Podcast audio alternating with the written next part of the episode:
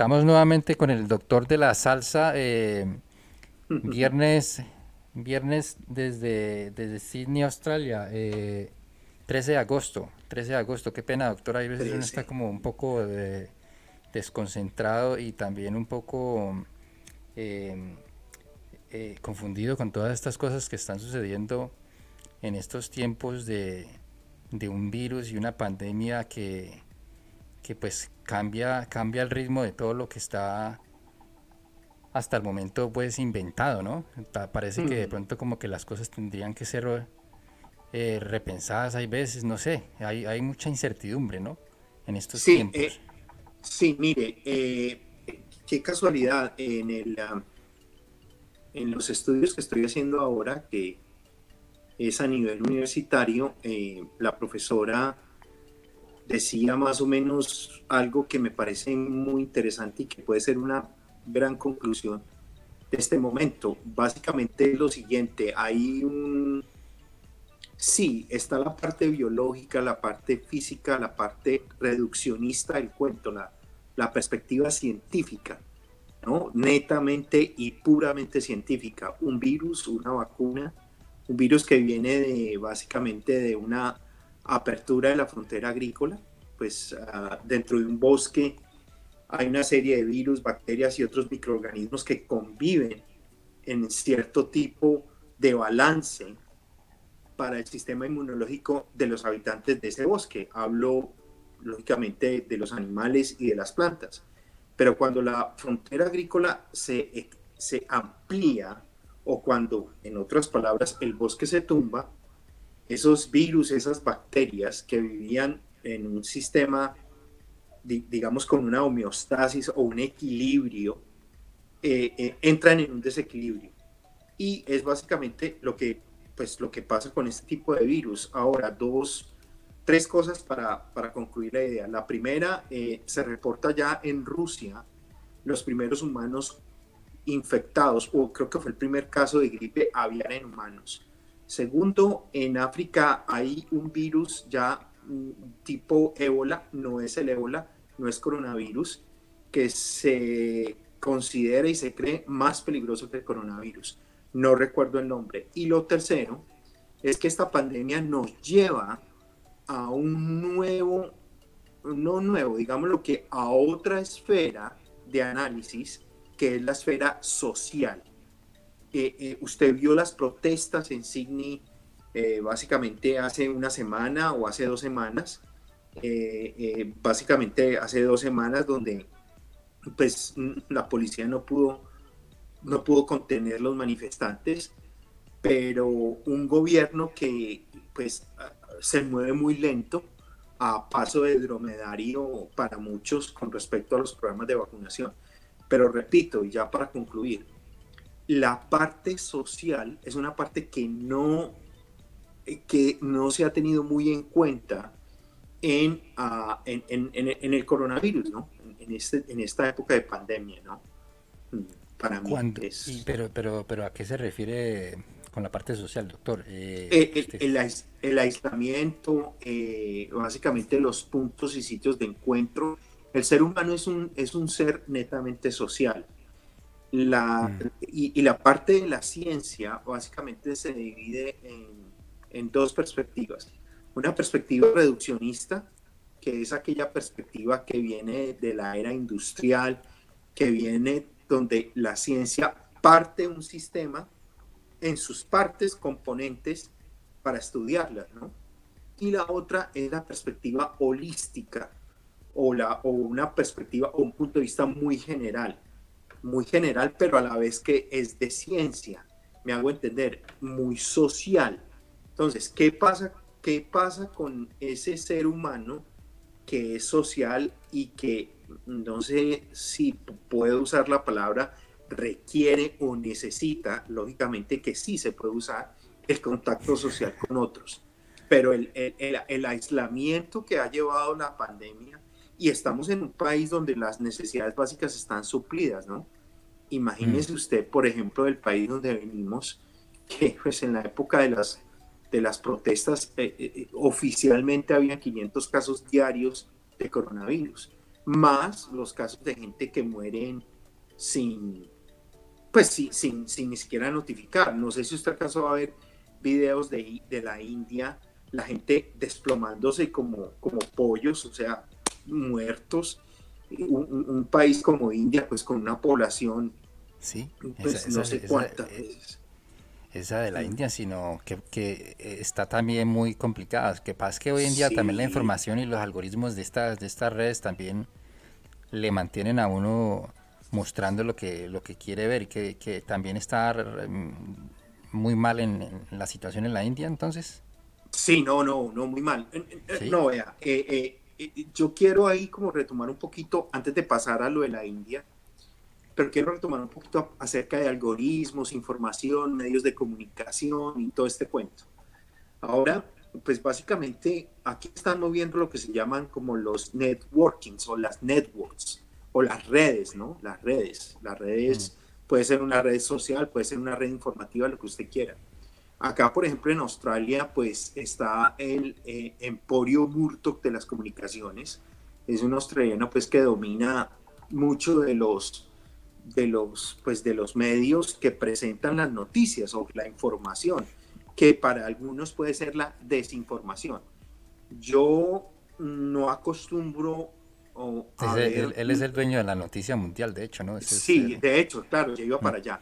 Exacto, o sea, el, por eso no sé si recuerdas que dije la palabra el imperio murto.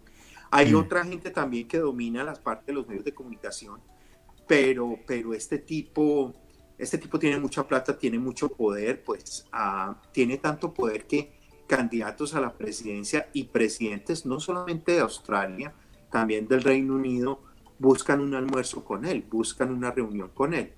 Acuérdese mm. que se considera que eh, los medios de comunicación son el cuarto poder. Poder, perdón. Está el poder ejecutivo, legislativo, judicial, dividiéndolo básicamente eh, en, tres simples sectores de poder.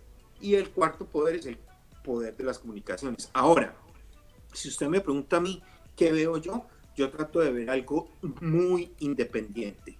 Y para mí, ¿qué es independencia? Eh, por ejemplo, es un medio de comunicación que se llama La Isla en árabe. En árabe la isla significa Al Jazeera.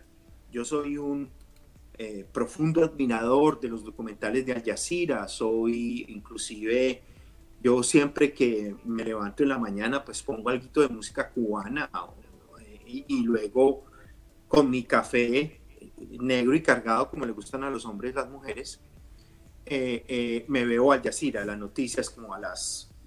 Eso empieza a las 7 de la mañana. Si no tengo que ir a trabajar o si no, si no tengo lecturas pendientes pues de, de lo que estoy haciendo. Y me veo los 15 o 30 o por lo menos, sí, que aquí no, que aquí no queda tiempo para ver noticias una hora.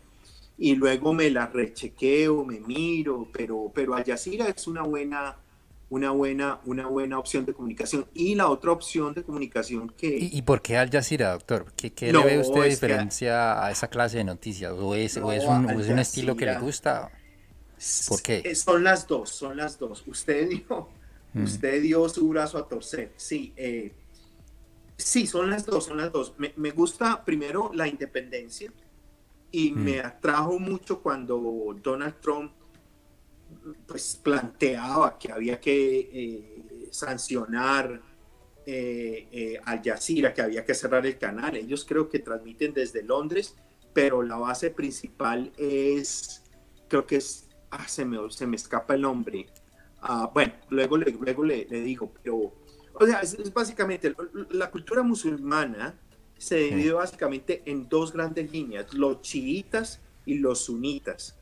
Y mm. no recuerdo cuál de los dos es la mayoría, pero Al Jazeera básicamente tiene eh, periodismo informativo en todos los continentes. Tiene gente, por ejemplo, le ha comprado documentales aquí a, a, creo que es ABC, eh, pero también, por ejemplo, presenta noticias desde Brasil, desde Colombia, desde Chile, desde Venezuela, desde los Estados Unidos y presenta una información diversificada, que es como yo espero, o sea, no, no muchas niñas pues bonitas y y no como la noticia en Colombia, no 25 muertos en una masacre y ahora los deportes. No, no, no, no, venga, venga, venga, no, no, no, no, no, eso conmigo no va. Eso conmigo no va. Eh, un, ataque, un ataque a la población de, tal región, eh, mueren 64 personas. Eh, el clan, del Golfo hizo operación pistola, matando, no sé, un millón por policía, al, estilo pues Pablo Escobar. y entonces paramos a comerciales para contarles, pero ya viene también la información del, del entretenimiento. Sí, y, pues niñas, pues, o sea, mire, eh, eh, yo extraño mucho, o sea, yo me crié, soy más viejo que usted, yo me crié con, con el noticiero de las 7, yo me crié con José Fernández Gómez, que era un español que presentaba noticias, yo me crié con un periodista al cual yo admiro mucho, aunque pues últimamente lo estoy viendo con muchos libros mm, del sistema, ¿no? Muchos libros contando operaciones de la policía, pero pues pero eso sí, él, aclara algo que él dice, yo no hago literatura de sicaresca, como, como muchas de las literaturas colombianas, ¿no? Que, que, pues lógicamente, ¿usted qué va a esperar de un país que pues es el primer productor de cocaína del mundo, ¿no? A usted va a esperar que el arte, eh, dentro del cual está la literatura, pues refleje el momento histórico que está viviendo el país. A propósito, es común encontrar cuando uno habla con otra gente que ha estado por allá, por esos lares tropicales, de que todavía nosotros estamos en, el, en, la época de la barbarie, ¿no? del barbarismo. Para, para mucha gente el país todavía, todavía está en la barbarie. Pero me refiero, no he dicho todavía el nombre del autor, pues yo me crié con enviado especial para pues quienes todavía no dan con el autor, pues me refiero a Germán Castro Caicedo yo me crié con Bernardo Hoyos, eh, yo me crié con, pues sí. ¿Esos son Qué, qué, años, doctor? Esos, esos, esos años 80, ¿no? 80, es 80. Eh, y eh, yo me crié con Geografía Olvidada, yo me crié con las aventuras del profesor Yarumo, Héctor Alarcón, el primero, el original, ¿no? Murió Qué buen programa ese, ¿no? Qué buen programa, de desarrollo rural. Y esos programas se, se, acabaron, pero era un programa de, de lo más, de lo más informativo y positivo y, enfocado a, otra realidad del país. Y tal vez un programa de esos no tenía futuro, era por eso, porque era, era, muy, muy, muy instructivo. Muy bueno. no, no, pero, pero hay, dos cosas, pero permítame, yo acabo pues con, con lo otro que estoy viendo, con las aventuras del profesor Yarumos y otros. el profesor Yarumo, qué buen programa. Sí, eh, eh, y ahí le tengo dos sorpresitas, dos cancioncitas rápidas. Entonces, eh, pues básicamente es, yo veo mucho a Yacira, SBS One, SBS doctor, 2, es, que usted también, Perdóneme ahí, ahí, la interrupción, doctor, es que se me va la, la idea en estos tiempos de, poca memoria, ¿no? las redes también hacen que, que las personas eh, eh, vayan disminuyendo la memoria, la capacidad de la memoria, porque toda la información se la están bombardeando a uno y, y, el, y, el, cerebro deja, de, deja de, estar recordando. Eso no lo dice John, pero lo dicen algunos estudios en, en, alguna parte que, lo, que leí, hmm. oí, pero ahora por ese mismo problema no recuerdo. Em, pero usted nombró dos cosas ahí, doctor, que, que, le iba a preguntar. Usted que es, es, experto, ahora pues experto no, pero, pero lo ha dicho pues que es una, un veterinario, ¿no? sí. Y ahorita estaba haciendo algún alguna, alguna eh, post-preparación en su, en su carrera como veterinario eh, que tiene que ver con, con, productos orgánicos, algo así, ¿no, doctor? Eh, sí, porque le tengo una, pregunta acerca de eso. Es, es, una maestría en desarrollo sostenible, pero antes de, de, pasar a la pregunta, permítame dar como tres, tres recordatorios, hombre, de alguien que yo admiré mucho que despertó en mí el interés por el desarrollo rural, por la extensión, que fue Héctor Alarcón eh, Zambrano, ingeniero agrónomo de la Universidad de Caldas, alcohólico, un tipo que empezó un programa visitando los campesinos a lomo de mula en Willis. Eh, y pues había dos canciones que yo recuerdo mucho, ¿no? Una era Allá arriba, en aquel alto, donde nace la quebrada, había un monte muy bonito y el agua nunca faltaba. Pero un hombre irresponsable tumbó el monte y lo quemó. Ya no hay pájaros ni leña, la cañada se secó, la gente al verse sin agua, matas de monte sembró, volvieron los pajaritos y el agua también volvió. Esa era una. Y la otra era, y como dijo el armadillo hablando con don Ramón, el que siembra atravesado, y bueno, bla, bla, bla, ya, ya, ya me dio la amnesia. Y, el que siembra, como, como dijo el armadillo hablando con don Ramón, el que siembra atravesado y limpia con asadón, se le rueda la tierrita, se la lleva a la erosión. Para no acabar la finca, ponga mucho cuidado a sembrar atravesado y a, a sembrar atravesado y a, de, a con machete y a sembrar atravesado. La memoria es ingrata, pero no traicionera. No se lo olvide eso. Sí, eh, eh, sí. mire, no. y ¿Por qué pagar más por algo orgánico? Yo no estoy de acuerdo. Ese es, ese es un punto negativo. ¿Por qué pagar más por algo orgánico? Pues básicamente aquí en un país donde pues eh, la, agricultura es de tipo industrial, donde la revolución verde pues hizo sus efectos. Eh, mire, las revoluciones agrícolas en el último, en los últimos dos o tres siglos, la primera revolución agrícola empieza en Sudamérica. Entonces es un poco, yo no me he encontrado con gente pues que usted le tire ese carretazo y diga, ¿cómo así? No, la revolución eh, de Green Revolution en inglés, la revolución verde, empezó en los 60. Entonces yo digo, no, no, no, no, no, venga, venga, venga, venga. Primero de todo, usted sabe que es el guano, G-U-A-N-O, guano. El guano es un estiércol de pájaro, ¿sí? De, los pájaros que viven cerca al mar, ¿sí? Que pues se alimentan de algas y, pescado, entonces su excremento va a ser rico en principalmente nitrógeno, que es uno de los componentes importantes de la proteína, el fósforo y el potasio. Ahora le cuento por qué estoy hablando de nitrógeno y toda esa joda. Y por qué, pues su pregunta es del orgánico, yo le tengo que dar el, el marco de trabajo framework para la respuesta. Entonces, Perú y Chile exportan en el siglo XIX, principalmente hacia Estados Unidos y Canadá y hacia Europa, guano, al final del siglo XIX. O sea, le estoy hablando de más o menos de 1850 para arriba. Que es básicamente... Que, es un abono.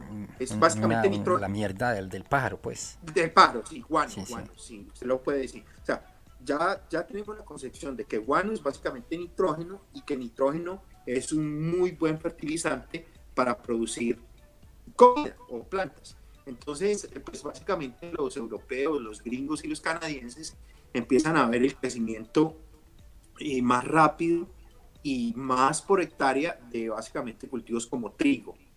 Trigo era o es esencial a nivel de Estados Unidos, de Canadá y de Europa. Luego llega el maíz. Luego viene que el maíz básicamente es centroamericano, eh, de México y Guatemala principalmente. Entonces, íbamos en el guano, íbamos en el final del siglo XIX y en 1900, en la década de 1930, eh, dos científicos, no recuerdo el nombre, eh, eh, pero sí recuerdo la compañía eh, de la valla, de la valla, sintetizan nitrógeno y eso se llama la urea. Entonces, básicamente ese es el, como es el primer lapso de la primera revolución, en la exportación de guano desde Perú y Chile hacia Canadá, Gringolandia y Europa. Luego, después viene la síntesis de la urea o del nitrógeno y empieza la fertilización química, o sea, fertilizantes de síntesis química. Y en 1960 hay un científico que gana eh, el premio Nobel, hombre, me cogió con los pantalones abajo, no recuerdo el nombre, por, básicamente por los estudios en semilla, en mejoramiento de la semilla. Y eso crea básicamente lo que se llama la revolución verde en combinación con avances que venían de atrás, como por ejemplo, como por ejemplo, eh, la urea. Entonces empiezan a, a olear urea a lo loco. Usted tiene nitrógeno, o por ejemplo un triple 15, que es una 1 NPK, 15% en nitrógeno, 15% en fósforo y 15% en urea. Entonces empieza a crearse un sistema de producción que tuvo sus ventajas y también sus desventajas, pero era muy diferente las condiciones climáticas del 60, principalmente con agua, ¿sí? Con agua, y lógicamente también hay que incluir ciertas revoluciones a nivel genético en los animales, en la producción pecuaria. Cuando yo hablo de pecuario son básicamente proteína de, de origen animal. Entonces, y pues ahí puede usted ubicar, ubicar, fibra, ¿no? Fibra de origen animal, fibra de origen vegetal. Fibra de origen animal puede ser, por ejemplo, no sé, la lana, por ejemplo, no sé, y otras. Entonces, eh, la alpaca produce, la llama, toda esa Entonces, básicamente, eh, en los 60 empieza un paquete tecnológico a desarrollarse básicamente o inicialmente en México y eso dispara la producción por hectárea. En Filipinas, por ejemplo, se hizo mucho trabajo en arroz y en, ah, en Tailandia también. Eso llevó a que eh, eh, se produjera más comida y se suplieran las necesidades básicas de esos países y eso permitió que, por ejemplo, Tailandia subiera su estatus de país subdesarrollado eh, Filipinas, pues todavía quedan muchos rezagos. Se considera que Filipinas no es un país de, no es uno de los tigres asiáticos. Eh, y pues México, pues México puntea con Brasil en, Sudamérica, ¿no? Y ahí hay algo muy interesante, por ejemplo, eh, después de la guerra que Corea del Sur tuvo con Corea del Norte, Estados Unidos apoyó mucho la agricultura coreana y se produjo un avance de los coreanos en muy corto tiempo. Imagínense que, que se consideraba que en los años 50, cuando fue la guerra de Corea, como en el 53, el ingreso per cápita de los coreanos era inferior al ingreso per cápita de los colombianos para esa época. O sea, Colombia estaba en los 50, 53, 54, mejor eh, en, en, ciertos niveles económicos que los coreanos, pero lo que es la disciplina lo que es el apoyo de los gringos y la, yo no sé cómo llamarla, sí, la disciplina asiática, ¿no?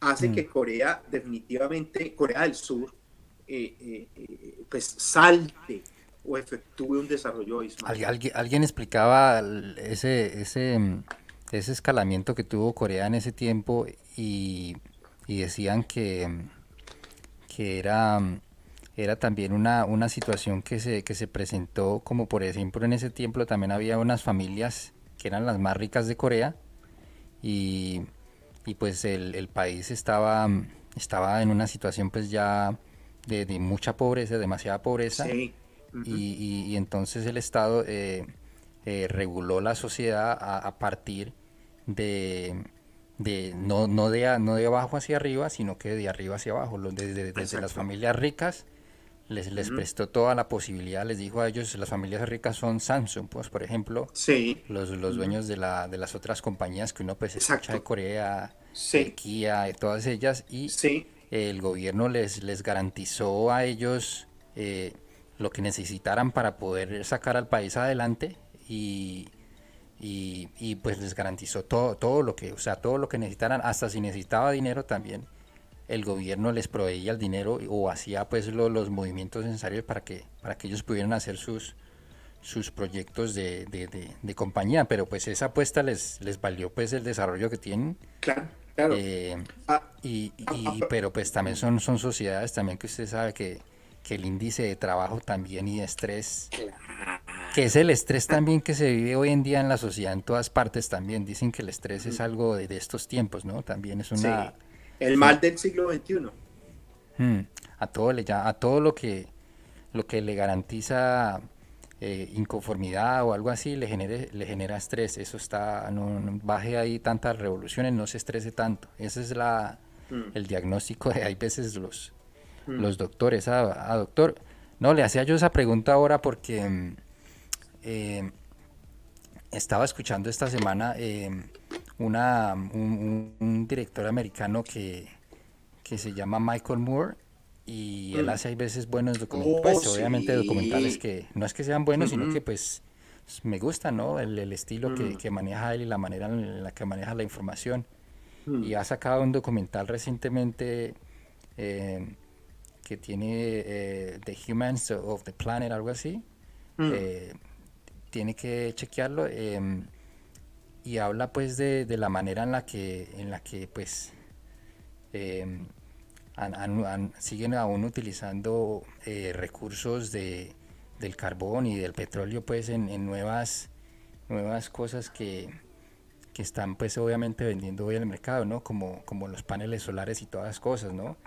Em, pues tiene ahí como una, un punto de vista em, en contra de esas tecnologías y tal vez pues mm. obviamente debe tener sus puntos. No sé la verdad, no he, no he investigado exactamente, pero pues él habla de su, de su, de su preocupación por esos por esas tecnologías y una de ellas también él hacía también la comparación y le pregunto a usted eso es, es el manejo de la, de la industria eh, eh, de comida pues de la industria de, de, por mm. ejemplo de ganado y todo eso sí, claro. y la población que tenemos hoy en día dicen que pues tampoco es es un mercado que, que, alcance para todos. Por, Sí, no, no, vea, eh, bien por Michael Moore, es que usted ahí se fue como una ametralladora. Pero mm. básicamente, déjeme concluir la parte de la revolución. no, no, no, bien, bien, bien. El dato. Entonces, vea, eh, el, el, hablemos un poquito, terminemos con, con las revoluciones, hablemos un poquito de Samsung, de Samsung, una empresa de Corea del Sur, y eh, hablemos un poquito de Michael Moore y un documental que le hizo en contra a McDonald's, que tambaleó a McDonald's, o sea, lo, lo, lo, sacudió. Sí, Michael Moore hizo un documental que ahora le digo por dónde fue que se fue. Y terminemos con la ganadería, con la carne y los nuevos consumidores actuales que son los chinos. Los chinos vienen comiendo carne ahora. Carne, mm. carne, queremos carne y tenemos la plata para pagar es así. O sea, eso no. Entonces, vean, con, con, la Revolución Verde, entonces, entre el 60 y el 80, la Revolución Verde crea su base. Y la base es básicamente eh, eh, eh, científica y en el modo de pensar y de producir. O sea, productividad, productividad, más productividad, pero a un costo que es básicamente, por ejemplo, la adicción de una sociedad a los recursos a, recursos fósiles, eh, mm. porque pues para poder usted producir necesita energía, ¿no? Entonces está pues el uso de, de maquinaria agrícola intensiva, la acidificación de los suelos, ya no hay la misma agua que había en los 60, ya hay un aumento de temperatura, los gases de efecto invernadero, ahí van cinco y yo puedo seguir y terminaría hasta mañana. Y en los 80 eh, eh, mm, se crea básicamente lo que se conoce como la biología de mirada baja, que es la microbiología y los GMO en inglés, o Genetic Modification Organism, o organismos genéticamente modificados.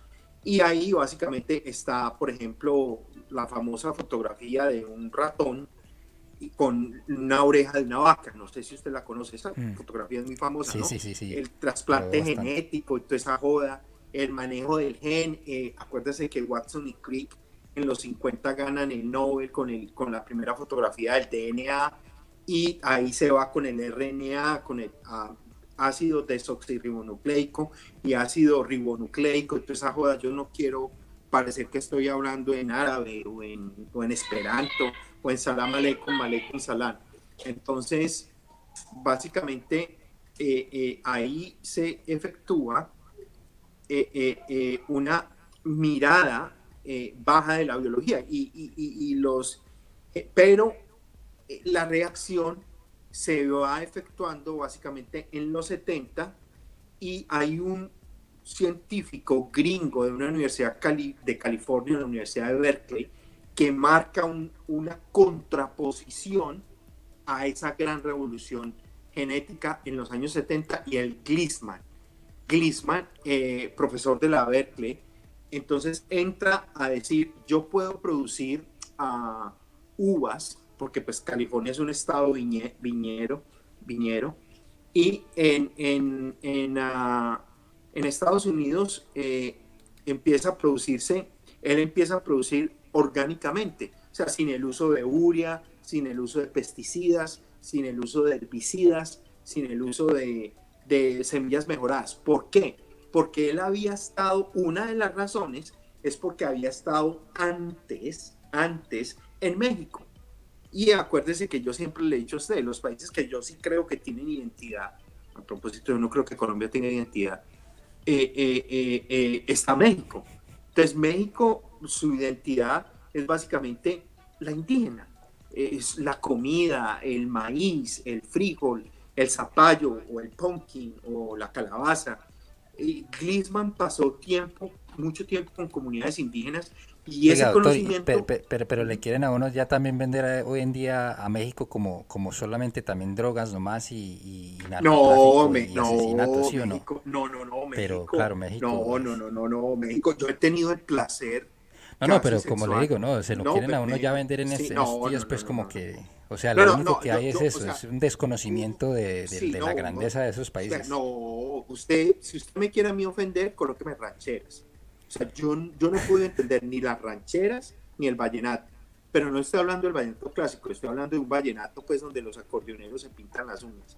Ah, esas dos canciones yo no, y sobre todo el machismo que manejan, yo pues no estoy, yo no estoy diciendo que la salsa no maneje ni la música cubana maneje machismo, no, pero estoy diciendo que ahí es muy, muy afianzado un estilo de música tenaz, pero, pero volvamos un poquito a eso, entonces ahí está un poquito como, ahí le di el, marco de trabajo de una agricultura industrial. Le di también un poquito el marco de trabajo de un cambio climático. Me falta pues hablar de las reuniones que tuvo las convenciones pues, de las Naciones Unidas, la convención en Río y otra joda. Pero ya en los 70 empieza a crearse un movimiento que se llamó el movimiento agroecológico. Y ahí quiero comentar que hay un, quiero comentar de un chileno y quiero comentar de un australiano de un chileno que se llama Miguel Altieri, que fue o es, fue profesor, creo que es casado con una colombiana, eh, es fue profesor en la Universidad de Berkeley, también en California, y en la creación de un señor, no recuerdo ahora el nombre, me cogió, esto como siempre no está preparado, pero doy el dato. Eso es lo bueno, eso es lo bueno, por eso es que lo llamamos hablando chef, porque ojalá tuviéramos todo esto preparado. Sí, hombre, sí, yo hubiera tenido aquí el papelito con los nombres. Claro. Eh, pero ahí hay, ahí, hay, ahí hay un australiano que crea la concepción de permacultura. Creo que se llama Morrison. Morrison. Mm. Morrison, permacultura, creado por un australiano en Tasmania. El tipo vendió venenos y toda esa joda y al final se, se echó para el otro lado. Entonces, permacultura es un concepto creado en Australia. Claro, claro que pues, los incas manejaban permacultura y todo ese cuento.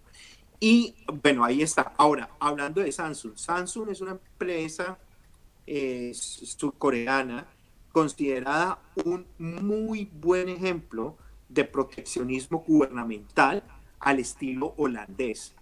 Eh, los holandeses fueron un imperio porque el gobierno promovió el manejo del crédito.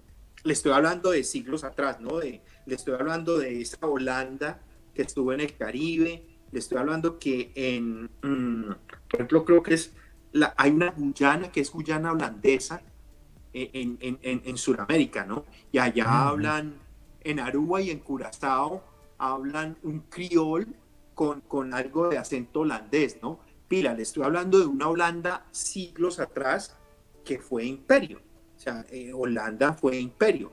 Eh, eh, Son países que, a veces no, no, no, no, se habla mucho como parte de Sudamérica, pero están en Sudamérica, ¿no? Están en Sudamérica, sí. No, yo, a mí me preguntan que, si, que, qué idiomas se hablan en Sudamérica, ¿son español?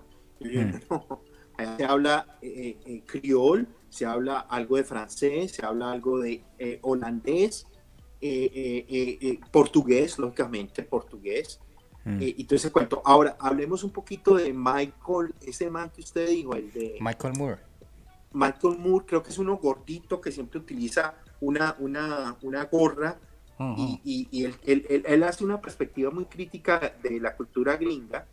Él, él, él se lanzó al estrellato, a la fama, por un documental que le hizo a McDonald's en contra de McDonald's, de la forma de producción de McDonald's, y lo sacudió lo mm. sacudió, lo sacudió, lo sacudió y feo. ¿Por qué? ¿Por qué? ¿Qué, decía? Porque no, el hombre empezó a, es que no recuerdo, creo que es que ese documental lo vi ya hace como 10 o 15 años, pero creo que él empieza a comer solo hamburguesas, hamburguesa en la mañana, hamburguesa, ¿cómo es? En la mañana, caldo de Todos los días. Sí, al almuerzo. Ojo, que no hay caldo. O, no, no, ¿cómo es? O, caldo de ojo Ojo, ojo al caldo. Bueno, la idea es esa. Y ojo que no hay caldo. Bueno, hamburguesa, todo ese cuento, sí. Y el tipo empezó a medir valores en sangre, ¿no? Pues yo creo que el tipo terminó más gordo que yo.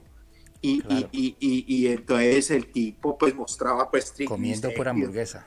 Claro, sí, y años más tarde McDonald's saca un video de cómo rebajar peso comiendo McDonald's. Era una cosa muy al estilo, muy al estilo gringo. Eh, yo también me vi de él un documental sobre las prisiones alrededor del mundo. Y el tipo visitó por allá una prisión en Suiza o en uno de los países nórdicos y los presos pues cocinaban y tenían cuchillos y, y, bueno, e, e, era, un cuento sí. ah, sí, sí, sí. Sí, recuerdo ese. Sí, eso está en Netflix, creo, o en YouTube, yo no sé, pero creo que yo lo vi por Netflix. Yo no me lo vi completo, pero, pero, pero cuando yo vi el nombre de Michael Moore, yo dije, no, este man, este man hace cosas buenas. Eh, eh, eh, entonces sí, Samsung, ¿no? Samsung es un ejemplo del apoyo. Samsung estaba en quiebra y a propósito, Samsung es, es considerada una de las mejores cinco marcas automotrices en el mundo y el gobierno le inyectó dinero muy parecido pues a, a, nuestro típico caso de Carbocol, ¿no? Colombia le paga a Carbocol, no Carbocol le paga a Colombia. Eso, eso me lo empecé yo a pillar en enviado especial de Germán Castro Caicedo. El, no sé si mencioné el nombre pues de, de, de, la gente con la que yo me crié, con la que vi información. Vi, yo escuchaba mucho El Corcho. Ahí estaba el Topolino Zuluaga y había otro tipo que luego, bueno, y eh, pues que no veía Sábados Felices, lleva una escuelita en tu corazón. Yo recuerdo eh, Radio Sutatensa, también los programas de alfabetización de Radio Sutatensa. Recuerdo mucho, esta es la radiodifusora nacional de Colombia, transmitiendo en su sistema de amplitud modulada y frecuencia modulada, bla, bla, bla. Eh, eh, también veía mucho Caracol en la Tierra, también veía el pasado en presente con los doctores. Todelar está en todas partes, ¿no? Eh, Todelar, con los doctores Abelardo Forero y Ramón de Subiría. Sí, Todelar, sí, sí, Todelar. ¿Qué más? La, superestación en Cali. En Cali, la superestación, claro, compadre. En los tiempos de que era el rock, ¿no? El rock, claro. Mm. Era, eran los años era final de los años 80 y los 90, un rock que... ¿Estaban todavía los hermanos allá en, Cali en esos tiempos? sí, claro, los, los Rodríguez. Claro, los, que eran Los, los, duros, pues. Hmm. Em, los del Imperio Grajales y Drogas El Hurto, perdón, la rebaja. sí. Sí, sí, sí. Sí, sí, sí, sí, eh, Montaron tremenda empresa de, del narcotráfico ahí esos manes, ¿no? Sí, tenían todo eso bien, bien, bien montado con droguerías. Lavando, lavando. Tenían, ¿qué más tenían? Eso tenían equipo de fútbol, el América estaba ahí también. Claro, el América, claro. Eh, eh, lo tuvieron un poco de tiempo en la, en la lista Clinton también al América por ese problema, ¿no? Álvaro Uribe, sí, Álvaro Uribe era el número 81 en la lista Clinton narcotraficante número 81. Acuérdese de cuando Samper, el escándalo del proceso 8000, manda a su escudero a Serpa a hablar con el cartel de Cali, ¿no? Para conseguir el dinero. Mm. Sí, eso son cosas pues que, que uno se pone, eh, en inglés se dice dig in. Usted que habla mejor inglés que yo, sabe que si se pone uno a, escarbar, a escarbar, venga, déjeme, déjeme, escarbando, escarbando, pues yo le tenía por aquí una sorpresa. Le tengo aquí a, un mancito que me encanta mucho. Vamos a colocarlo ahí de trasfondo. Alcanza a ver el nombre. Eddie Palmieri. Entonces, vámonos con un temita ahí al fondo que se llama Cost to Cost. Entonces, venga, le bajo aquí. Esto es en vinilo. Aquí tengo el, el tornamesa escucharse? Sí. Al fondo. Sí. No, aquí. Y aquí, Ahí nos vamos con un temita de Eddie Palmieri. Para muchos el creador de lo que de lo que los impíos llaman salsa, acusado de comunista, ¿no? Acusada de comunista, sí, hermano. ¿Por qué? ¿Por qué? Imagínese que... muy revolucionario el man y ya le llaman comunista. ¿Qué pasó? Comunista. No, no, imagínese que había un grupo de cubanos de los que pues desertaron de La Habana y salieron pitados después de que los barbudos o el movimiento 26 de julio tomó el poder. 26 de julio, 26 de junio, ya, ya está, estoy tan cansado que se me olvidó uno de esos dos. Eh, eh, eh, pues sí, llegó y los mandaron y se fueron pues para Miami, ¿no? Y ahí cuando este man de Palmieri empieza pues a, a traer cosas de La Habana, pues musicales, por el bloqueo, acuérdense que el bloqueo empieza como en el 61, y empieza este man a, a ganar Grammys, aquí dice que, que ha ganado, no se ha ganado como como más de, yo no sé, más de más de 5 Grammys, ¿no? Yo tuve el placer de verlo en Melbourne, ya viejito y todo, estaba, oh, tipo, una bestia de tipo beso. Sí. Y, y, entonces estos cubanos, pues ven que este man está empezando a promocionar pues la, la, la música con, eh, cubana, pues él hablaba de Mozambique, que es un ritmo Pello Lafrocán y bueno, un resto de cosas pues de Cuba, al man lo acusan de comunista, al man lo acusan de. Y lógicamente estos cubanos, pues me imagino que con plata, pues le calientan el oído a la CIA y la CIA, pues Central de Inteligencia Americana, pues imagínense, pues si fue capaz de intervenir o ha intervenido para tumbar presidentes y dar golpes de Estado, pues ¿qué no va a ser un pianista? Pues lo acusan de, de comunista, sí, lo acusan de comunista de Palmieri. Ahí lo escuchamos, ahí está un, un tema en vinilo, ¿no? La, Salsa, la salsa que, que el doctor eh, también piensa que, que, em, que, la salsa tiene siempre en su trasfondo un, un, o, o, al menos pues por tal vez de pronto desde, desde, sus orígenes pero tiene un trasfondo eh, también de, de, protesta, ¿no? de, revolución a, a, un, a un barrio que, que tienen... Hablan hay veces en la salsa pues hasta de la misma policía, ¿no? Uno ve en esas, en esas, en esas, en esas canciones hay veces que, que se refieren también a la policía de esos barrios de, de la Suramérica, ¿no? Sí, o de, eh, Centroamérica. Sí, mire, el, el, el, pues qué vaina tan casual, esto no estaba preparado, pero mm. pues lo siguiente que vamos a escuchar se llama Third World Cup. Es un vinilo que yo conseguí aquí. Eh, aquí hay algo de reggae. Esto es una banda sonora de una película. Y aquí está, pues, eh, aquí hay algo, por ejemplo, de Marley Brothers eh, featuring Ghetto, Jones Crew, Slidan Ruby. Bueno, mm, esto lo conseguí porque, mire, yo considero y creo que, venga, vamos preparando esto y vamos hablando. Aquí es como mamá disipando al mismo tiempo. Y el doctor es amante al vinilo, ¿no? Sí, al, vinilo, sí, al vinilo y al CD original. Hay personas también que tienen ese, esa pasión por, por la música de la, de la manera en la que toca el vinilo. El, sí. Eh, miren, no, eh, hay, hay, dos, hay dos cosas antes de contestarle a su pregunta. Eh, nunca me la habían hecho, ¿no? Porque es amante del vinilo. Bueno, doctor, hoy, hoy estamos bien, ¿no? O sea, yo estoy tomando un whiskycito, qué pena y lo interrumpo, me, se me faltó compartirle, es un whiskycito, aunque usted no lo crea, no todos los whiskies vienen de, de Escocia, ni de, Irlanda, ni de Estados Unidos.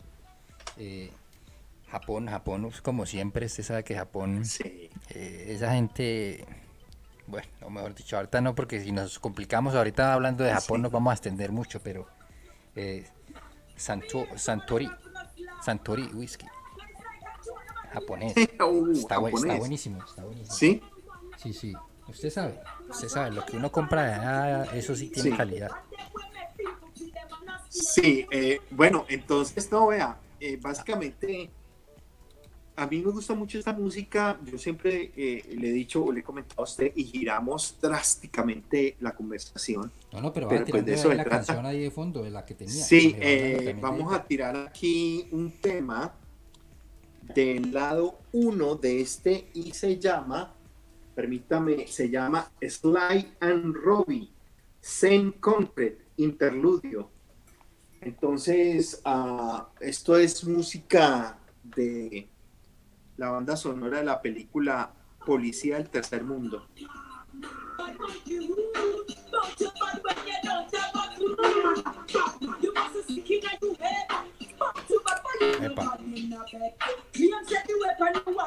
Ahí nos vamos con eso, ¿no?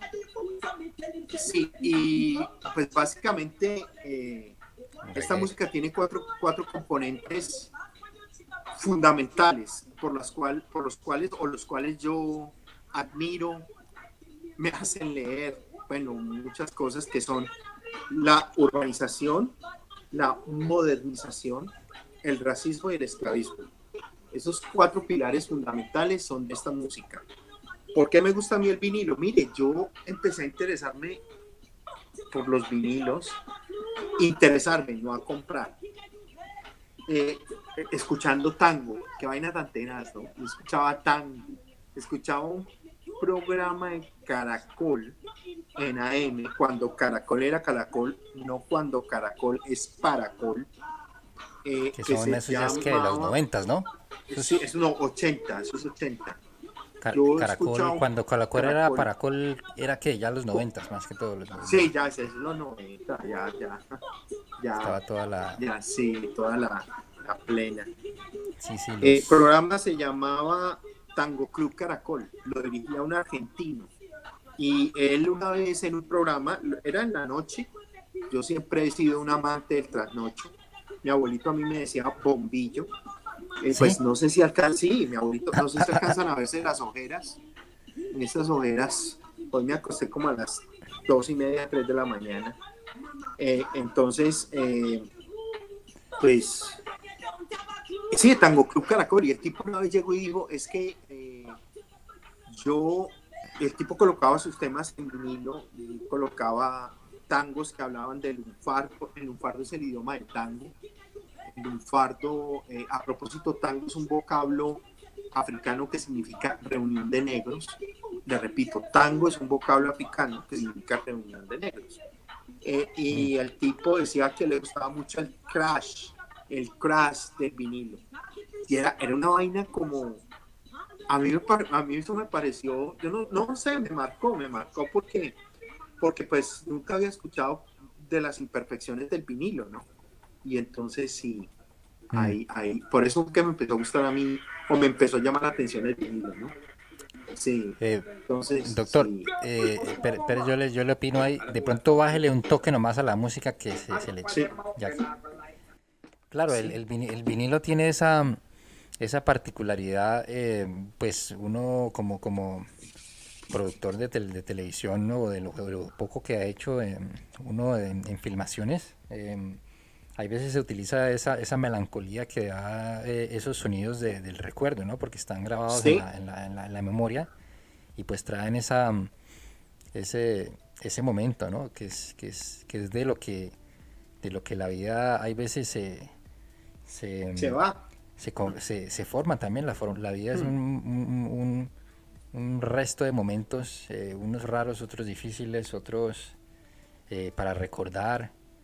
Em, y tal vez en, en, alguna, en algún momento en el futuro estaremos viendo pues eh, cómo vivimos el, el 2020, el 2021 con estos mm. virus tan extraños, ¿no? pero usted mencionaba, usted mencionaba a su abuelo y, mm. y, y, me hace, me hace acordar de mi abuelo. Mi abuelo pues ya no, ya no está y, y el, el, abuelo, eh, trabajé, trabajé, trabajé con el abuelo porque era eh, la familia, pues es una familia de, trabajadora, ¿no? Clase trabajadora de, de, Colombia. Sí. Y, y, mi abuelo, pues sí, había trabajado como camionero en Colombia, ¿no? Hay mucho caminero en Colombia también, mucho, sí. transporte en, en, llantas, ¿no? En, sí. Y, y recuerdo que que hacíamos, hay veces unos, unos viajes, le, le ayudaba porque pues estaba joven yo y no, no recuerdo, no estaba haciendo nada. Había tal vez, creo que estaba, había salido de estudiar y había montado una compañía y no, no me había ido bien, había quebrado o algo así. Y, y, pues no tenía nada que hacer y el abuelo me, me, me, me pidió que, me preguntó si se quería trabajar con él ahí en el camión y la ayudé por un tiempo en ese camión. Sí. Y, y, pero ya el abuelo ya tenía unos años, ¿no? Ya estaba, pues aún él, por eso era que me llevaba, porque pues yo tenía que estar ahí también allí para, para ayudar, para ver, veía bien y manejaba muy bien, era lo, era lo, tenía una visión, mejor dicho, como de, como de un águila. Eso veía un hueco, usted sabe que en Cali, eso manejando, en Cali manejando, oiga, eso se encuentra usted unos huecos mejor dicho, no, es que uno, de, uy, no, no, hay unos huecos, doctor, que eso, mejor dicho, eso... Había un programa, sí, había un programa que era, era, era Estados Felices y ellos daban el premio al hueco más grande, y creo que se llamaba el hueco. Sí, ¿se acuerdan? No sé, creo que, bueno, estoy dudando, pero, pero se llamaba el hueco, sí, esos, esos, esos manes ahí se, se, ponían a, hacerle tremenda celebración al hueco y eso, eso. Usted se imagina un programa de esos aquí en Australia, ¿cómo lo ven? Oiga, ¿qué es eso? No, no, ¿qué es? no, no, no, no, hombre, no, no, no, no. A propósito del programa de hoy, por favor, póngalo, los sonidos del recuerdo. Me, me encantó, sí, sí, me encantó ese título, sí, los sonidos del recuerdo. Oiga, y el, el, el, abuelo este tenía, eh, eh, el abuelo tenía uno, una visión impresionante en ese tiempo y, y después de, después de que trabajé con él a, los años, por ahí unos pocos años ya, ya se tuvo que retirar porque pues ya no, no estaba también eh, eh, en, condiciones de estar trabajando pues ya porque ya, ya, ya tenía una... Cuando yo estaba trabajando con él ya tenía, no sé, por ahí 70 y algo, el abuelo. Pero estaba bien, bien, bien firme. Hay gente a, a, esa, a esas edades también que usted los ve y no parece, ¿no? Estaba todavía bien y todo, pero pues ya obviamente usted sabe los dolores en las rodillas y todo que le aparecen a todo el mundo, ¿no? Hmm. Y el abuelo, eh, hay veces también repetía las cosas y, siempre íbamos a un lugar en el que me decía, eh, cada vez que íbamos al mismo lugar me contaba la misma historia. Pero, pero pues tuve como una buena, una buena, o bueno, ¿no? Mi, mi familia me crió de esa manera con el respeto a los mayores y a, mí, a, mis, y a hmm. mis familiares mayores también. Y siempre escuchaba yo la misma historia para no decirle, hey, abuelo, ya, pero usted me, ha, usted, me ha, usted me ha contado esa historia como 30 mil veces. Pero no, ¿sí me entiende? E, ese era un momento, ese era un momento. Y aunque fuera un momento repetido, era, era un momento también importante para que uno se ponga pues, a ver muchos años después que uno va a ese recuerdo y, y el abuelo me decía, usted no sabe qué es ese, ese, mm, ese, ese, ese aparato que está allá. Y era como un molino, ¿no? En una compañía. Y, yo le decía siempre, no, pero yo ya sabía que era lo que me había dicho porque ya me lo había hecho la primera vez, ¿no? Ah, no, no, abuelo, no, ¿qué es? Eso es un molino que, que le da energía a una, a, una, a una máquina que tienen ahí abajo. Ah, vea, pues, ¿cómo así? Muy bien, muy bien. Sí. los recuerdos, doctor, los recuerdos. Sí, los sonidos del recuerdo.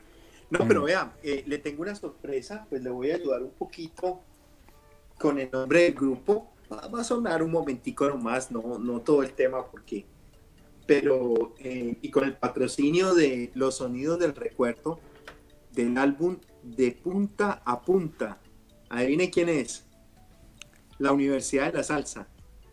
La Universidad de la Salsa, ¿por qué le dicen la Universidad de la Salsa, doctor? Cuéntenos Porque esta gente, ya, ya, ya le digo, ya le digo qué pasa con este grupo. Entonces, pero vamos con el tema y pues, vamos a ver.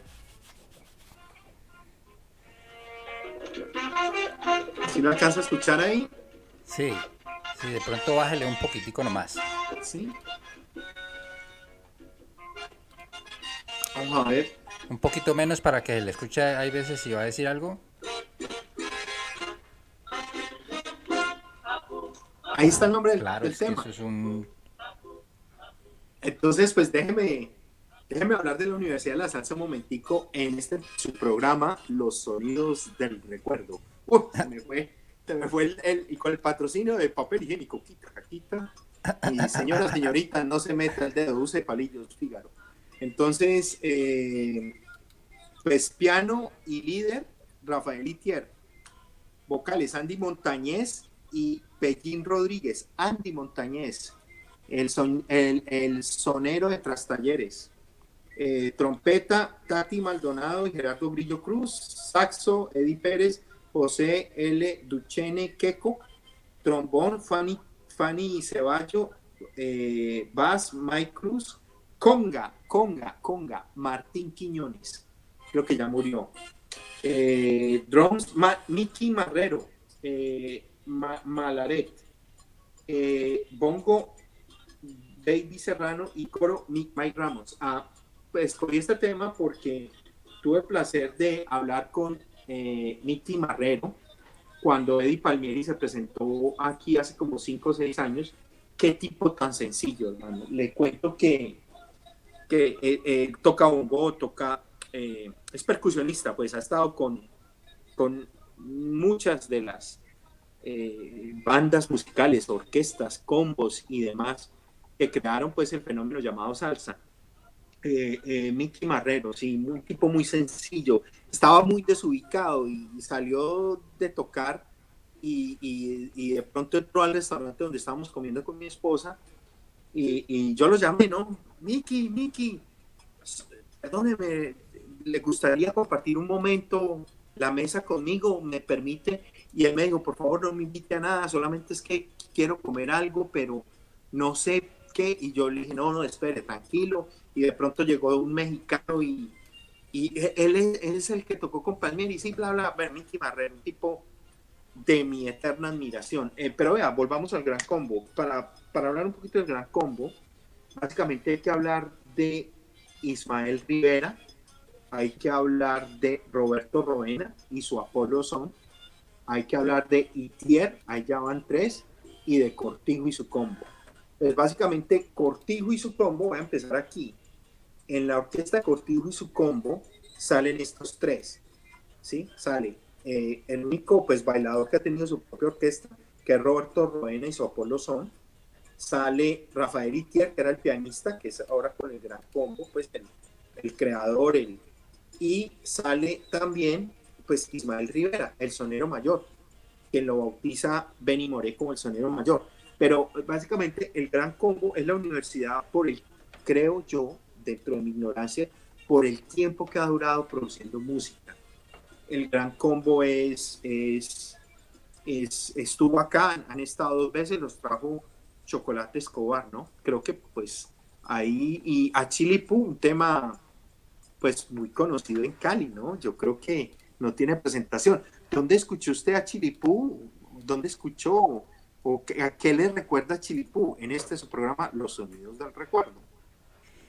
Em, no, es un, es un tema, es un tema que, que, seguro en Cali lo colocan en las radios de todos los días, eh, lo colocan en esos tiempos cuando uno viajaba en, en, en, en la Grisol San Fernando o tal vez en la, sí, en la Alfonso López o eso en la Blanco y Negro. sí, habían, habían motoristas de, toda, de todas las de todos los gustos, ¿no? Pero la mayoría eran salsa o música, música de esa, de esa música bien, como bien, ¿cómo le digo yo? Como,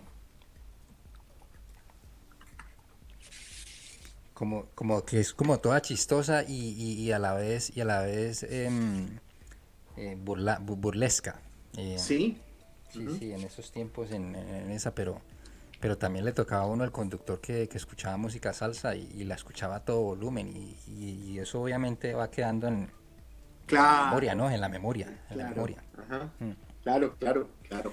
Cali, Cali, ¿no? Cali ha sido muy, muy salsera y ahora demuestra en, en, estas protestas tal vez que, que de pronto también puede ser eh, eh, eh, estar inconforme con lo que está pasando también y Y Cali se levanta ahora con, con tremenda fuerza a pelear, a pelear por, por, por cosas que, que, todo el mundo diría, ¿es en serio que están reclamando por eso? ¿Cómo así? ¿Cierto? Como que uno por acá o otras sociedades dirán,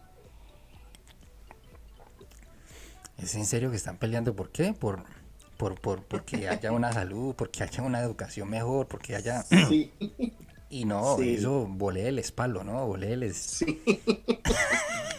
Aquí hablamos es con el palo en la mano, ¿sí o no? Y eso, uy, no, no, es que hay veces, mejor dicho, doctor, em, ¿cómo la ve usted? Eso, eso, eso, eso será, eso será resultado de la salsa también que se escucha en Cali, permite todas esas, esas hay veces de esas desconexiones, porque es que también venden una realidad que, que como que como que la, la, gente dice, bueno, ¿será que por qué será que pasa esto? ¿Por qué será que pasa lo otro? Y, y, la gente no suele, no suele tener explicaciones porque no se sabe de dónde viene tanta, tanta des, desconexión con el resto del, planeta entero, ¿no? Y... Sí, no, mire, eh, la situación en Colombia del paro, y mm. usted dice, no, démosles, démosles, démosles palo a los del paro, ¿no? Y, y mire que escogí, escogí un vinilo, esto no está preparado, escogí un vinilo que se llama Tropicalia, donde está, donde, donde están unos tombos.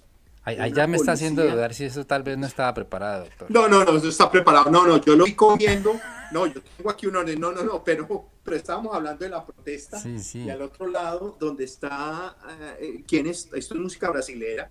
Recuerden que yo siempre defiendo las seis grandes, que son básicamente el blues, el jazz, el reggae, la música cubana la música brasilera, sobre todo de Salvador de Bahía, la samba y el tango. Y aquí está música brasilera, Gilberto Gil y otros, ¿no? Por un sello musical que produce muchas cosas muy buenas que se llama Soul Jazz Records. Y, y, usted habla pues de la protesta y yo voy cogiendo esto y, y quiero terminar en este su programa los sonidos del recuerdo, en portugués. Va prohibido prohibir. Prohibido prohibir. Prohibido prohibir. Ah, tuve el placer casi sexual de estar en Brasil un par de veces. Y, qué gente, qué gente, el, brasilero, la mujer brasilera, yo amo a mi esposa, pero es como la mujer venezolana, ¿no? Tienen, tienen algo, tienen un no sé qué, no sé dónde. Eh, mentiras, uno sí sabe qué tienen y en dónde. Eh, eh, pero, pero a mí me, me, llama mucho la atención, al igual que la mujer asiática, me parece que son, son, son, y sobre todo la mujer japonesa, me parece que son mujeres muy interesantes. Pero mire, no, una vez yo escuché por ahí al senador Bolívar hablando de, bueno, ¿y por qué? ¿Cuál fue uno de los detonantes de, de lo que pasó en Colombia? Y básicamente fue el COVID. El COVID, la situación de COVID redujo mucho el ingreso de ciertas ah, empresas y pues ah, le van a cobrar la vaina al gobierno, ¿no? Bueno, ¿y qué pasa, no?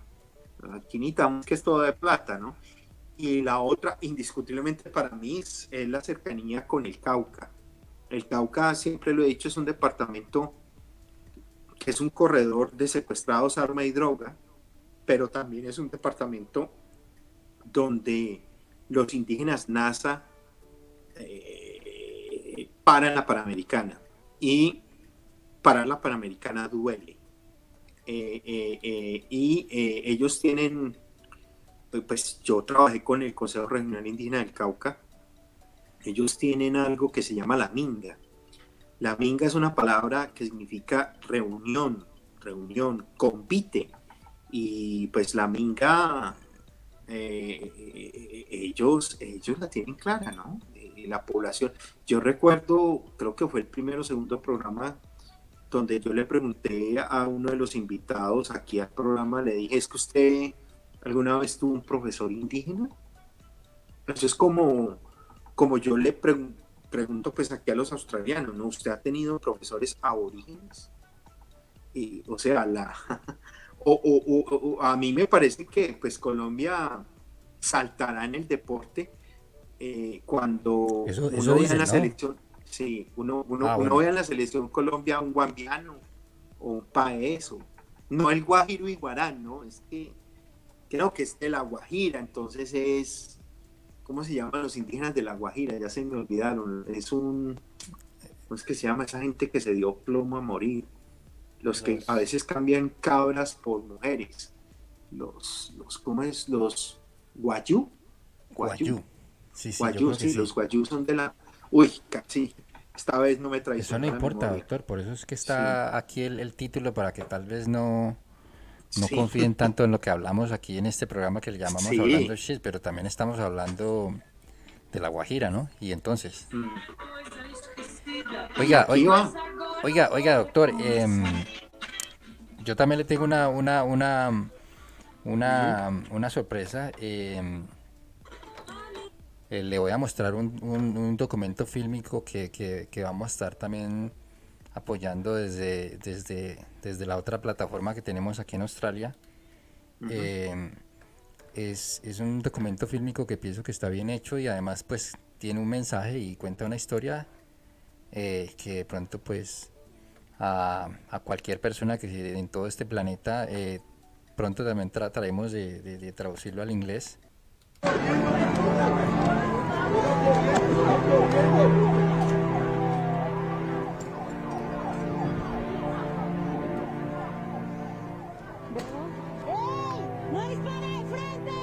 Estamos en, Uzbekistán, estamos haciendo la verificación de intervención de los protocolos del SMAP, eh, siendo exactamente las 4.54 de la tarde del 20 de julio de 2021.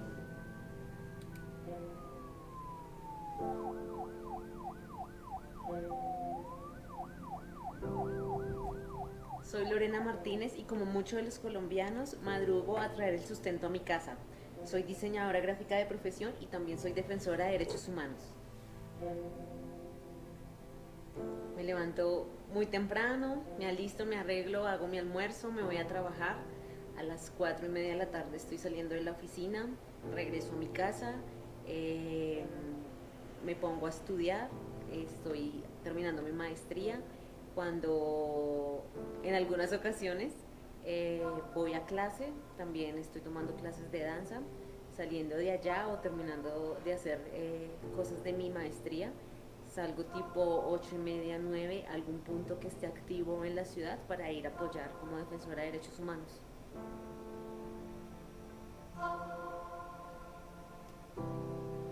pues es que uno también deja de hacer cosas, ¿no? Entonces, por ejemplo, una de esas cosas es dejar de dormir, justamente, porque a veces las jornadas terminan 3, 4 de la mañana y tengo que entrar a trabajar a las 7.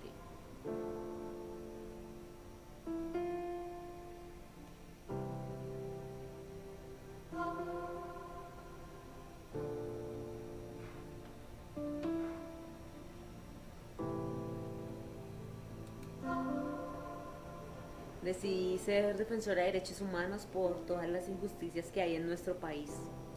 Creo que pues en este mundo estamos también para ayudar a los otros.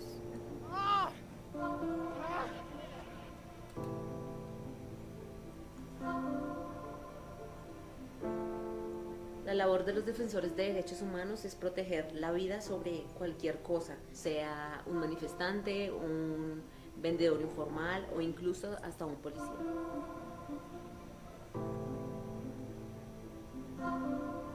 Para mí colocarme el chaleco significa tener mucho amor hacia las personas que lo necesitan y también hay un sentimiento de que estoy apoyando y que estoy ayudando, colocando mi granito de arena para toda esta situación por la que estamos pasando.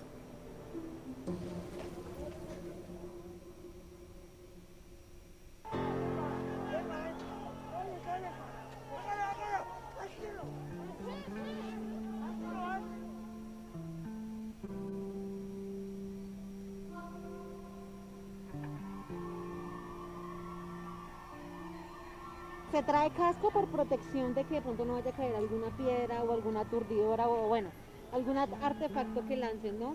Máscara, pues porque los gases son muy fuertes. Hemos evidenciado que mm, han tirado gases vencidos y pues esto es lo que puede producir son muchas náuseas, hay gente que se ha desmayado, incluso en otras manifestaciones también se ha demostrado que han habido personas que han muerto también por la inhalación del gas. Entonces por eso es importante tener estos implementos. Las gafas, eh, también por si eh, nos llegan a disparar algún artefacto, pues no nos dé en los ojitos. El consejo más importante es el autocuidado, protegernos a nosotros mismos para poder proteger a los demás.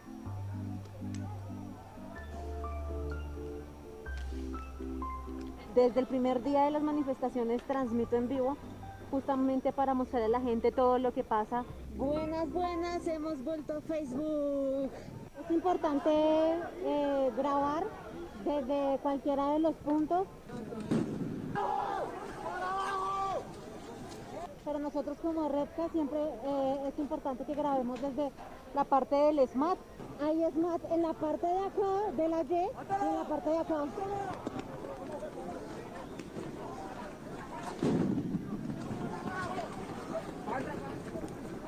Y vemos de qué manera ellos están interviniendo, si están interviniendo como se debe. Mírenlo, mírenlo. ¿Por qué dispara de frente? Pille pues, pille pues ahí. ¡No dispare de frente! Porque nosotros hacemos la verificación de intervención de los protocolos. ¿Y eso también está dentro del protocolo, tirar piedras? ¿Sí? Chicos, Acá este agente haciéndome...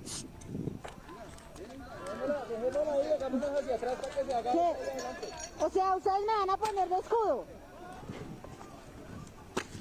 Y me dice payasa, mire, esta gente del SMAT me dice payasa.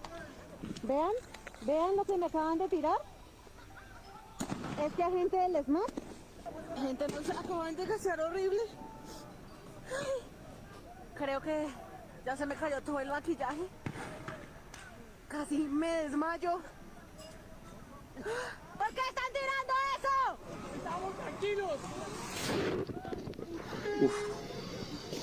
Grábame, por favor. Ah, Vean lo que nos acaban de hacer. Vean. Nos acaban de lavar. El SMAT nos acaba de lavar.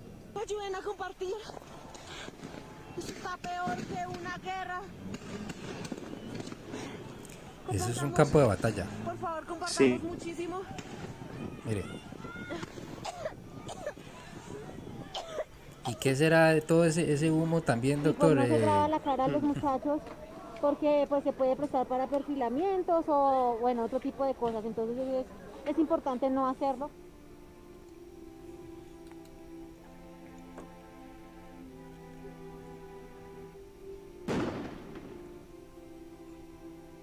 Sentémonos a dialogar. Yo creo que todos merecemos ser Mm. escuchados. Y creo que es importante para poder avanzar. Entonces, vamos a dar por finalizar esta transmisión en vivo con mis compañeros de la Redcam. Entonces, para que estemos muy pendientes y muy atentos. Listo, nos vemos. Muchas gracias. Gracias por verlo. Que estén muy bien. Adiós, adiós, adiós. Eh,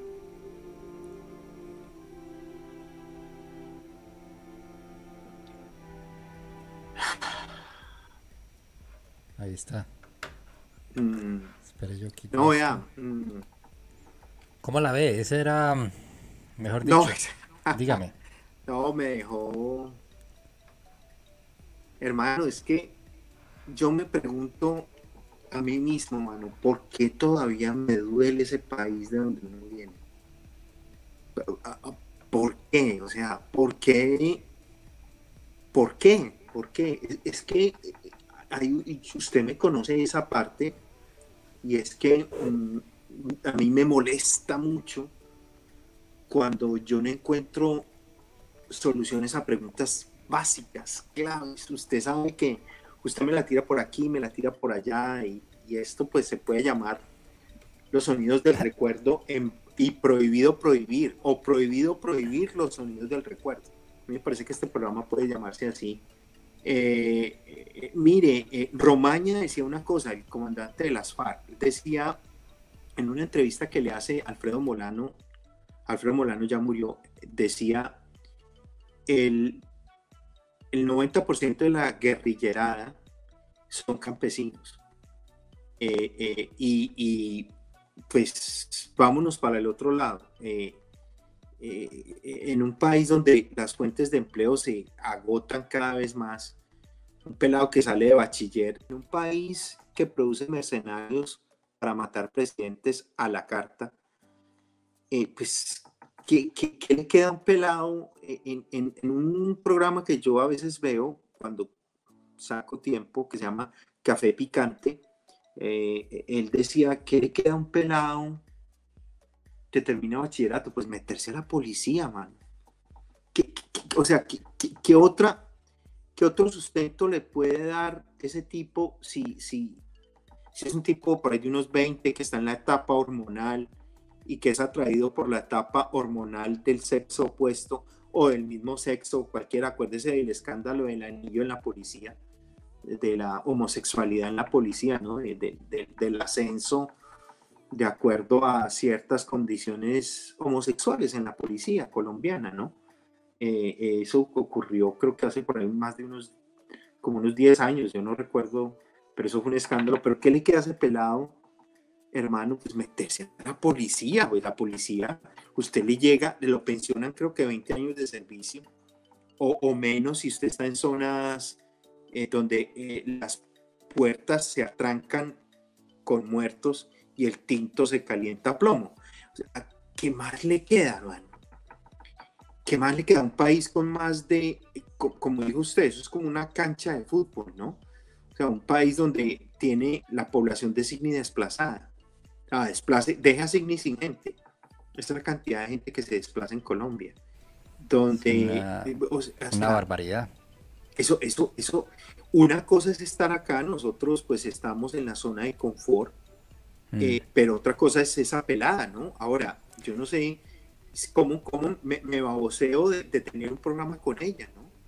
O sea, no, eh, eh, ese programa que tuvimos, doctor, es que también ya hemos hecho varios programas, 24 programas más o menos en, Hablando mm. Share, un programa que empezamos como de después de todo este, este, este asunto del COVID y, obviamente estar separado de los amigos y, tal vez el mm. viernes en las tardes que, que, uno se reunía después de una jornada de trabajo como siempre, sí. al menos de partir con los amigos, que pues eso lo hacía yo mucho en Cali y, lo hacía también aquí en Sydney porque pues las costumbres a veces no se pierden mm. y, faltaba ese contacto, ¿no? Y, mm. hablando nace, nace de esa, de esa, de esa, de esa falta de de contacto y de hablar mierda, ¿no? Porque básicamente siempre que nos reuníamos era, era, era hablar de todo lo que estaba pasando dentro de la semana. Y, y pues obviamente hay temas como los que los que nos acogen en estos tiempos y, el COVID y, toda esta situación de Colombia que uno no entiende. O sea, eso parece como una cosa como sacada de una, una película de, de terror, pero además de ciencia ficción pero, pero, además de la estética. Pero es real. Pero, pero además es una película que habla una, una situación real. La realidad supera la ficción. Una de esas películas que a lo último le, le dicen a uno eh, la, la, historia que, que acaba de, de, de, presenciar es una historia real basada, o, no, que le dicen al principio a veces a uno, ¿no? La, la historia a continuación es una historia real mm. que pertenece, que, que, que ha sido tomada de la, de la historia de tal y tal. Y usted ve y... ¿Qué es esto? No, no, no, no, no. Y, y, mire, mire, eh, eh, no sé si usted ha visto la, la, la, una de las últimas llamadas que, que hace este pelado que mataron en Pereira, que se me olvida el nombre, y el tipo le dice al primo, estoy sintiendo que si hay que irse, hay que irse. Eh, o sea, hermano. Lucas. se habla de un Lucas, Lucas. Lucas, sí, ¿de, dónde saca? Primo, mi vida, mi vida en estos momentos es mi hijo, man. para mí, mi vida mm. cambió. O sea, todo este sacrificio, uno lo hace por, lo, por, su familia, primo. Eh, eh, eh, ¿Me entendés? Sí, es eso, es que yo no encuentro, sí, eso puede ser un cliché, llámelo cliché, llámelo como quiera, y se repite, como cuando su abuelo le preguntaba, ¿sabe para qué es esa máquina? Y usted ya sabía la respuesta. Sí, sí, sí. Pero, pero, pero, primo, ahora, es comprensible y entendible para mí que pues usted se crea Rambo tres pelotas a los 20, ¿no?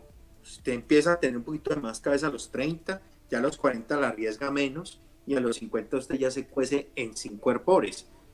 Eh, no sé si me hice entender con las metáforas, pero, pero, pero, pero, pero a mí me gustaría, no sé, se le solicita que, que, si, que si esa pelada tiene un poquito de tiempo para cuadrar algo un sábado o, un sábado en la mañana, un viernes hora colombiana, porque es una pelada primero que tiene la, la sapiencia de ya de estar en una maestría, es una diseñadora gráfica, ha presentado un documental, ha estado con la gente del SMAT, pero también ha estado con la gente la cual es víctima del SMAT bueno, y, para terminar, la, la, esta pelada del, Pacífico, no, prima, y, primo, perdón, y, la niña, ¿no? La niña que viene al lado, eh, eh, sus trenzas, que es el, las semillas que tenían las esclavas o que movían las esclavas para cultivar y las rutas de escape en el cabello, esclavismo, modernismo, urbanización y racismo algo parecido, voy a colocarle el temita brasilero. Un momentico. Y coménteme ahí de ese, de ese registro fílmico que acaba de que acaba de ver que no hace no hace parte de la ciencia ficción, doctor.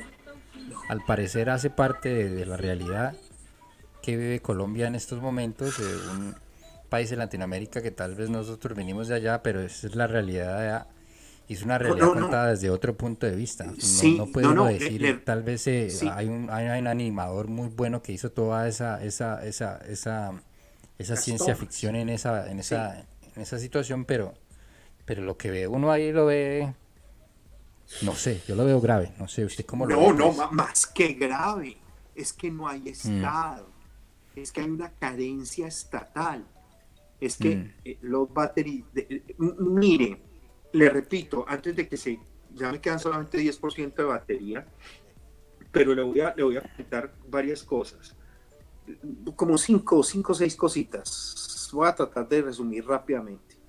Vamos con las cinco importantes. Para entender el conflicto en Colombia es necesario hablar de que hay una contrarreforma agraria. No hay reforma agraria. Hay más territorio que Estado. O sea, hay una ausencia estatal abismal que, viene de años atrás, ¿no es cierto? No, eh, o se asesina la oposición política, por ejemplo, el asesinato de, de Luis Carlos Galán, de Jaime Pardo Leal, de Bernardo Jaramillosa y de Carlos Pizarro León Gómez. Cuatro candidatos presidenciales. Ya no, no, no, no se retira, ahí van tres. Cuarto, nosotros somos parte de un esquema que empezó con la guerra contra el comunismo, luego pasó al terrorismo y luego ahora es para las drogas. las drogas. Nosotros estamos adentro, adentro de eso. Y quinto, el narcotráfico. ¿Qué espera usted de, un tipo como Pablo Escobar que exportaba cocaína en promedio de 15 toneladas en los 80, con consumidores oficialmente en Estados Unidos, un país de más de 300 millones de habitantes, entre 40 y 45 millones de consumidores de cocaína? ¿Qué espera usted de un país que produce... Con una clase media altísima, ¿no? Que tiene poder adquisitivo para poder pagar... No, no eh, sí, claro, para poder pagar Ferraris. Es que mm. acuérdense que yo cuando dejé Colombia, en los concesionarios automovilísticos de Cali se veían Jaguar o Jaguar, Ferraris, Alfa Romeo, carros de, de, de, de, muy alta gama. Samsung, un carro, una camioneta Samsung en Colombia, los lavaperros la tienen Ahora, eh, eh, eh, no sé si me hice entender. Y por último, sí, el narcotráfico. El narcotráfico ha colapsado, pero hay ahora un nuevo, un nuevo embate muy interesante dentro del conflicto colombiano, quizás en la última década o quizás en los últimos 15 años, pero sobre todo en, en la última década. O sobre todo si metemos los bananeros serían los 15 años. ¿Cómo es que Chiquita, que es una empresa bananera, le pagaba, le tenía que pagar a los paramilitares 10 centavos por caja de banano exportada. ¿Cómo es que, la gana, chiquita, los ganaderos, chiquita, chiquita Brown, la empresa que exporta banano en el Urabá eh, Sí, sí, claro, eh, eso sí, eso sí fue muy nombrado, ¿no? Sí, sí. sí y, y, y, la, Gloria Cuartas, que fue alcaldesa eh, en apartado, es la que se le para en la raya al Álvaro y le dice, yo no estoy con usted pero también es cierto que la ganadería, los ganaderos tienen que ver con el conflicto. La explotación de oro, de metales preciosos en el Pacífico colombiano y la contaminación del sistema hídrico por mercurio, por ejemplo, ¿sí? Y, lógicamente, eh, pues las nuevas rutas de, para, para, tratar de, de exportar, ¿no? Entonces, eso a mí me parece que que, son muchas cosas, o sea, eso es muy complejo. O sea, llegar a ese punto de batalla campal, a, propósito, me parece que el nombre de, de, Uzbekistán, eso creo que fue en Uzme, eso en Usme, yo he estado en Usme, eh, eso creo que es al sur de Bogotá, y, eh, eso, eso, Uzbekistán, a mí me recuerda mucho, y esta es la segunda vez que lo nombro, cuando a mí me para un capitán del ejército y me dice, esto no es Cauca, esto es Caucaquistán. Eh, hermano, la vida no vale nada. ¿Cómo es que hay un plan pistola para matar a un policía por un millón de pesos? Y, se repite, ¿cómo es que hay unas casas de pique en Buenaventura? Casas de pique.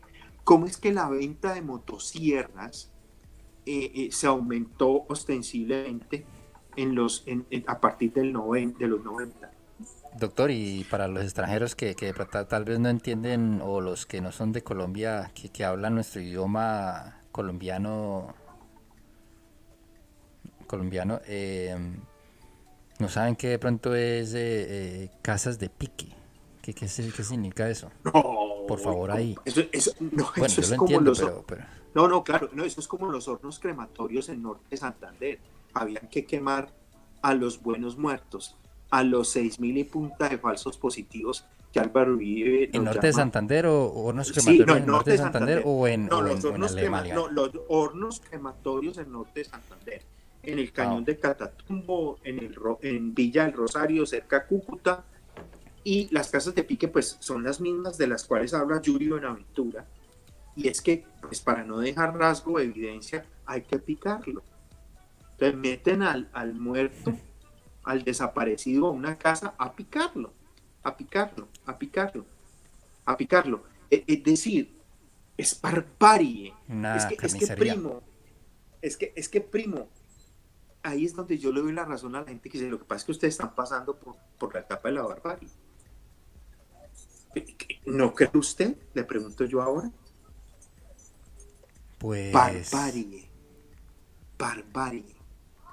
Hmm. Y, mire, cuando, cuando llegaron los españoles a América, nosotros estábamos mejor que los europeos. No habían guerras, no habían hambrunas, las enfermedades no eran pues de, del calibre como la, la, la, la gripes y, las enfermedades venéreas. Hay, hay algunos, hay algunos amigos que, que, decían pues que de pronto sí lo que había era, era que, que como era una, una, una, una, sociedad controlada por un, por un emperador o, o ¿cómo se llamaban en ese tiempo al, al, al alto... Sí Em, pero en Sudamérica estoy hablando. Un soberano, ¿no? Un inca. Sí, eh, el que estaba pues en la, en la, en la, cima de la, de la, de la cadena evolutiva, de todas formas, eso siempre, el que estaba arriba también, eh, hay veces también descabezaba un poco de gente por, por, por cosas obviamente, pero, pero tenían, tenían también un, sistema de, de, sociedad también avanzada, ¿no? No era, no era una cosa de, de, unos indios también que le quieren a uno hacer vender que, que eran unos, unos, unos iletrados, o tal vez no sabían dónde estaban. Sí, no, no, no, no, no, no, no, no, los desarrollos astronómicos de los, de los indígenas centroamericanos eran abismales, calendario y otras cosas. Ah, esa gente esa gente aporta el número cero a la cultura también, no sé si usted sabe que claro, claro. El, número cero en la matemática creo que lo aportan esa gente. Eso Y, y, cuando, y, se habla de que, de que eh, la rueda ya estaba inventada, pero estaba en los juguetes. ¿Estaba en dónde? En los juguetes. los juguetes. La, o sea, ah, la rueda estaba inventada, pero estaba en los juguetes. En los juguetes de los niños, pues. Pero, pero, y puede ser posible, eso puede ser posible. Y le venden a uno la historia de otra manera. y, eso lo dijo Gabriel García Márquez en uno de sus libros. Claro, puede ser posible mm. porque esa gente también tenía sus, sus, familias y tenía sus, sus, familias obviamente pequeñas con niños tal vez porque pues tenían que haberse procreado y, y, podían haber tenido los niños alguna forma de divertirse y tal vez ahí tenían algunos algunos cajoncitos con algo de ruedas, eso eso no no no tiene no requiere de mucha de mucha civilización para usted inventarse una una cosa que, que, ruede, ¿no? Porque pues tal vez eso mm. después de usted estar mil, dos mil años en, un lugar, no creo que pues que usted va a estar ahí nomás ahí sin, sin progresar de una forma pues vista. Sí. ¿Qué nos muestra ahí, doctor?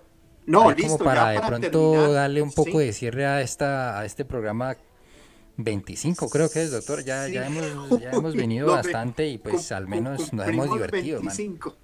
Sí, no, mire, eh, antes, antes 25, doctor. Sí, antes de que eh, digamos adiós y con no sé cuánto por ciento de batería, voy a mostrar un tema que pues, yo, no, yo no entendía la, el significado de juba, juba, juba, un, una palabra muy caribeña, caribeñismo, yo no sé si eso exista, ¿no? Pero entonces desde el, desde el rincón de prohibido prohibir, en el rincón de los recuerdos, ¿cómo fue que le pusimos? El, ¿Cómo es que se llama? Este programa se llama... El rincón, el, sonido, el, los sonidos del recuerdo, ¿sí? De la frecuencia modular. Sí, los, sonidos del recuerdo. Usted lo dijo, los sonidos del recuerdo, ¿no? Los sonidos, del, recuerdo, A mí me parece que es...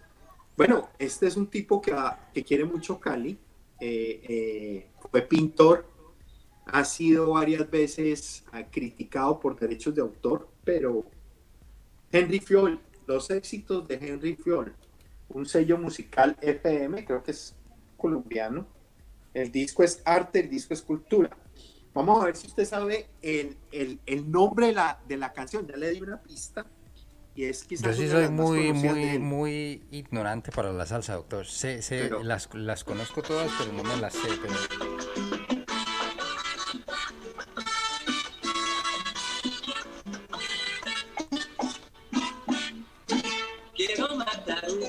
Uf, claro, claro, claro.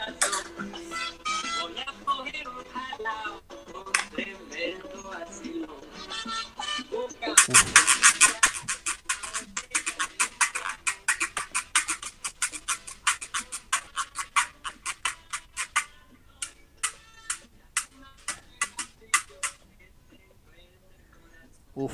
Claro. Póngale un poquito de volumen a eso. Eso es, eso es un... Es que usted me dejó con este programa bueno, como, no. Como el, el título de este tema. Y ese, eh, ahí está, ahí está usted tocando con el, con el, con el, el, eh, con el LP, ¿no? Con, con el... La, la guira es la metálica, el guiro es, esta es una, una de las de las significancias de la palabra Wiro, porque Wiro también significa otras cosas. El tema, la fuma de ayer, la fuma de ayer.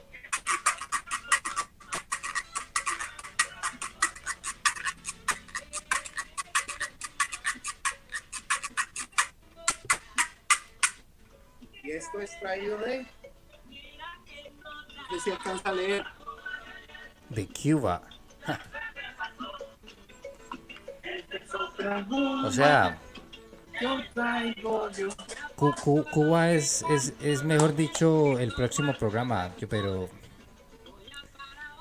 Oiga, cuéntenos de, ese, de, esa, de esa canción. Eh, no, no recuerdo el nombre de ese personaje, pero sí, sí, sí sé que. Henry Fiol, Henry Fiol, la Juma de mm. ayer.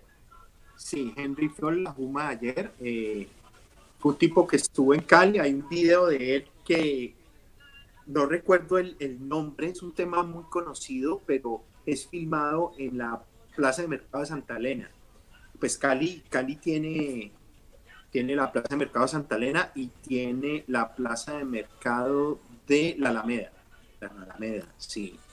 Y yo iba mucho a un sitio en Cali que se llamaba, o se llama, creo que todavía existe, El Planchón.